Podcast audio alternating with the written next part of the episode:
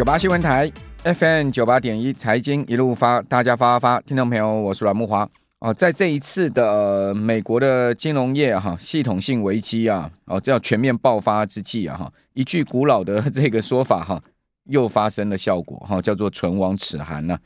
哦，唇亡齿寒是什么意思呢？哦，就是你的嘴唇呐、如果坏掉了哈，你的牙齿大概也不保了。哦，换言之啊，哦，这个大家都跟着一起死就对了哈。呃，昨天一个事情啊发生了哈，使得呢美股出现了一个由空翻多的转折啊，哦，就是传出来啊，美国十一家大银行这联手哈对呃第一共和注资三百亿美金哈，这件事情呢，呃，据说啊，它这是转折关键哈，是美国财政部长耶伦，还有呢联准会主席鲍威尔哦，跟摩根大通的执行长戴蒙哈，呃，他们三个人呢，还有跟银行界的人士呢，共同制定了这一个哈。唇亡齿寒的计划，哦，这个根据知情人士透露说啊，这个叶伦跟戴蒙啊，在电话里面就讲到这个事情了，哦，说我们赶快来想办法哈，呃，拯救一下哈，这个目前呃迫在眉眉睫的美国银行业哈，那两个人想法一致，好，就很快的联络了多家银行的负责人了，那这些银行的呃负责人呢，啊，就跟美国政府还有其他的监管机构进行了讨论，好，最后啊。哦，由白宫宣布说，哦，这个，呃，拜登总统了哈，白宫宣布说呢，美国的大银行啊，马上要对这个第一共和啊联合注资，哦，结果呢，呃，之后啊，这个摩根大通、花旗、美国银行跟富国银行这四家大行哈，这个美国的一级 Tier One 的大行就共同发出声明说，他们将会分别向第一共和啊，哦，注资五十亿美金的无担保存款，就是不用担保，我就直接钱打进到你的银行账户去，哦，另外摩根斯丹利跟高曼哈。哦，那分别注资二十五亿美金，所以摩根斯丹利跟高曼哈就注资五十亿，所以呢加起来是一百亿。哦，另外五十另外五家银行分别注资十亿美金。哦啊，所以呢这样子呃注资之后呢，就让第一共和的股价哈原本盘前呢是大跌的哈，跌了三十趴，哦到最后反反倒涨了十趴，好就这样一个反转就把美股拉上来了哈。那这十一家的的这个银行的执行长哈同意。呃，把总计三百亿美金的资金呢，呃，在无担保的一个情况下，好注资第一共和银行，而且承诺说我这个钱至少放一百二十天。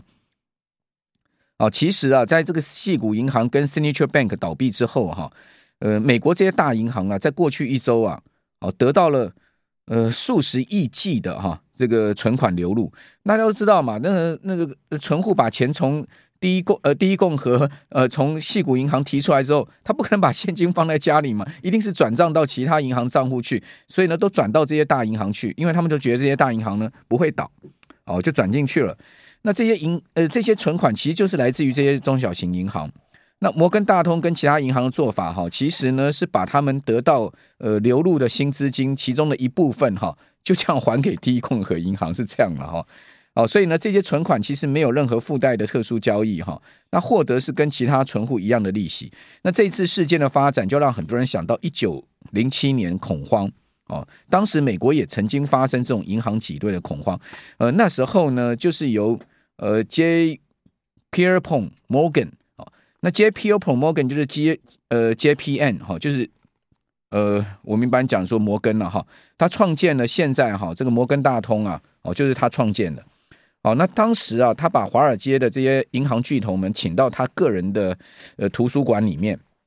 然后呢，要求他们呢、共同支持美国信托公司，哦，希望能止住一连串的银行挤兑事件，哦，不然呢，他认为整个行业会万劫不复啊。呃，当时呢，这个强势银行挺身而出，哦，是美国当局啊是无力应对了哈。不过这次美国政府哈财政部联准会是有参与其间了，哦，也促成了后面联准会的成立哦。其实联准会啊是美国银行大家共同出资去成立的，哦，美国的大银行是联准会的股东啊，哦，是这样子啊，哦，所以呃跟其他国家的央行性质不太一样啊，比如说呃我们的中央银行哈，那个银行是没股份的了哈。那哥伦比亚大学的高级研究员说呢，如果哦这个行动啊行得通啊，是一个绝妙双赢啊，哦讲白话一点呢、啊，也不是什么双赢了，就是唇亡齿寒就对了啦。哦，过去几天呢，这些大银行啊吸收小型银行的存款呢、哦变成是众矢之的啊，说你们趁火打劫，事实上也不是他们趁火打劫，是人家存进来的，不然我怎么办？我也不能拒绝存款，是不是？啊，所以说今天演变成是这样的一个情况，好，所以就化解了这一场啊，这个本来要爆发的区域性银行的系统性的风险了哈。那另外呢，同样是唇行唇亡齿寒的案例是什么呢？就是本来传这个瑞信要倒嘛，哦，瑞信要倒之后呢，瑞士央行哦马上宣布说注资瑞信五百亿瑞郎，哦，也把这个事情啊暂时给平息下去了。为什么？如果瑞信倒的话，你觉得瑞士央行、瑞士银行、瑞士这些大的金融机构能不产生连锁性的反应吗？好，所以讲白话一点，就是在自救了哈，呃，团抱了哈，大家要抱在一起，才能度过这一次哈，呃，会逼死人的寒冬啊！哦，所以在这样情况之下，台股今天才能涨哈。听众朋友，你知道吗？昨天其实盘势岌岌可危啊，一根两百点的黑 K 棒灌下去啊，几乎是要去破。非常重要的一个年线的防线的可能性哈，呃，季线防线的可能性，为什么这样讲哈？因为昨天其实已经破了一个非常重要的点位啊，我不知道听众朋友有没有看到这个点位破掉，其实很关键。我盘我盘中看到破到这个点位的时候啊，我就提醒自己啊，小心这个盘势啊，哦，那个一万五千两百六十五点哦，为什么一万两千一万五千两百六十五点这个点破了啊？不甚太妙。是因为这个点位是一月三十号跳空往上升，当天涨了五百六十点，就是兔年开红盘那个非常重要跳空缺口的上缘。哦，也就是说呢，跌破一万五千两百六十五点就叫封闭缺口了啦，开始要去封闭缺口。那各位想想看嘛，要去封闭缺口代表什么意思？代表它当然是有可能会下探一万五千点整数，甚至跌破一万五千点。那各位想想看，如果说跌破了这个一万五千点，哦，从一月三十号以来，哦，甚至呢从二月以来这么大的一个呃平台区啊，同时留有一个这么大的一个缺口，都把它回补了，那这个盘势后面不是岌岌可危吗？哦，所以台股今天呢，一定要把它拉上来，为什么？因为是唇亡齿寒呐。如果大家今天不自救的话，后面就等着遭殃了哈。哦，所以今天这个奋力一拉，拉了两百三十一点哈，指数拉升。一点五趴，使得全周啊加权指数稳住哦。今天指数收在一万五千四百五十二点哈，以全日最高点作收。那今天开盘是跳涨一百一十六点，也是全日最低点。换言之，就今天呢，呃，从来没跌破过开盘点，好，算是一个强势的买入盘哈。而且成交量有两千六百四十五亿，所以经过今天这根红 K 棒，跟美国昨天呢，呃，这个银行业大家自救哈。还有呢，就是欧洲央行注资瑞信哈，大致上哈，整个系统性金融风暴暂时打住了啦。哦，先跟各位做一个结论，暂时打住。哦，对金融市场影响，对股市的影响，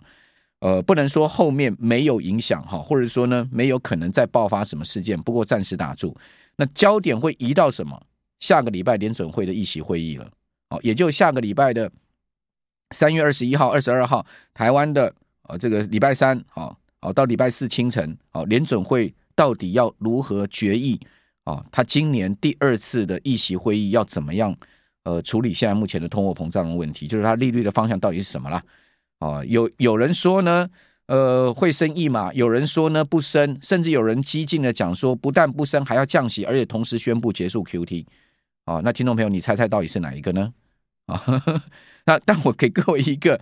呃线索哈，欧洲央行在昨天晚上，一如市场。这个原先预期就是矽谷银行还没发生事情哈，呃，这一连串哈三个 S 银行没有发生事情，因为这这次呃发生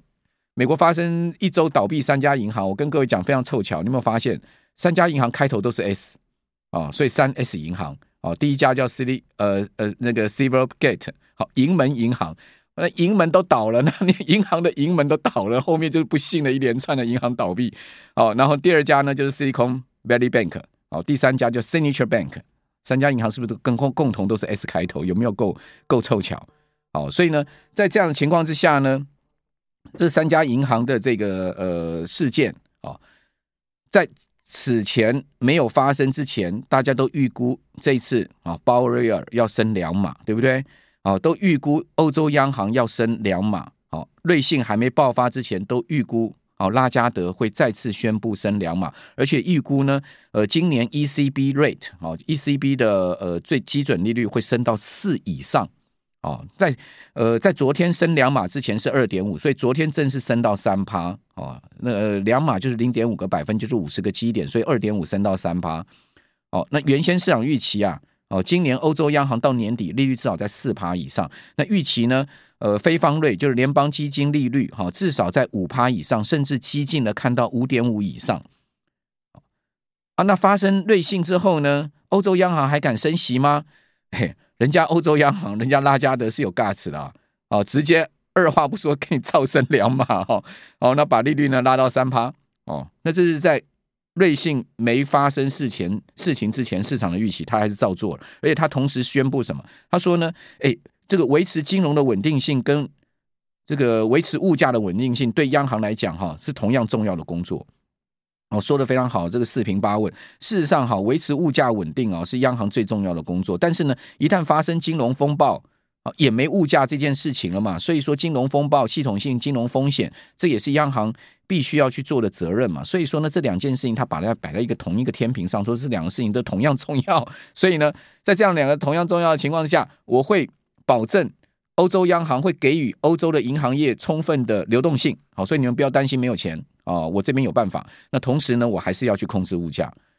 所以这个线索一下来，我可以跟各位报告了。下个礼拜哈，联准会肯定升息的了，不可能比人家欧洲的还软嘛，对不对？鲍威尔已经看在眼里了。如果说我这次呃被这些金融风暴搞死的话，我不升息的话，那我不是呃连这个欧洲央行拉加德都不如吗？啊，所以呢，至少升一码。好，我的估计是至少升一码，而且有可能升两码，继续维持先前的市场的预期，绝无可能不升息，也绝无可能降息。听众朋友，如果你不信，我们下个礼拜等着看。我现在跟各位讲，我的看法是这样。好，那升息之后，股票市场要走什么方向啊？那这个当然就另外一回事了哈。那债市要走什么方向，那就另外一回事了。因为经过这一次哈一连串的银行的问题之后呢，其实股债市啊都出现了很重大的一个转折点啊，或者说很重大的一个事件冲击点。好，比如说台股在这一波。哦，在昨天最岌岌可危的时候呢，去跌破了一万五千两百六十五点这个要命的该守、该该守的一个防防线点，它没守住，收盘跌穿了。今天呢，立马趁美国回稳拉上来，所以可见多方啊还有守盘的决心啦。哦，应该这样讲，他们还没有放弃这个防线就对了。哦，不然今天就不会这样拉了，好，不会拉的这么猛，拉到全是最高点。好，所以他们还有防守的决心，代表呢资金还没有全面想要退场。哦，这个是我对台股暂时的观察了哈。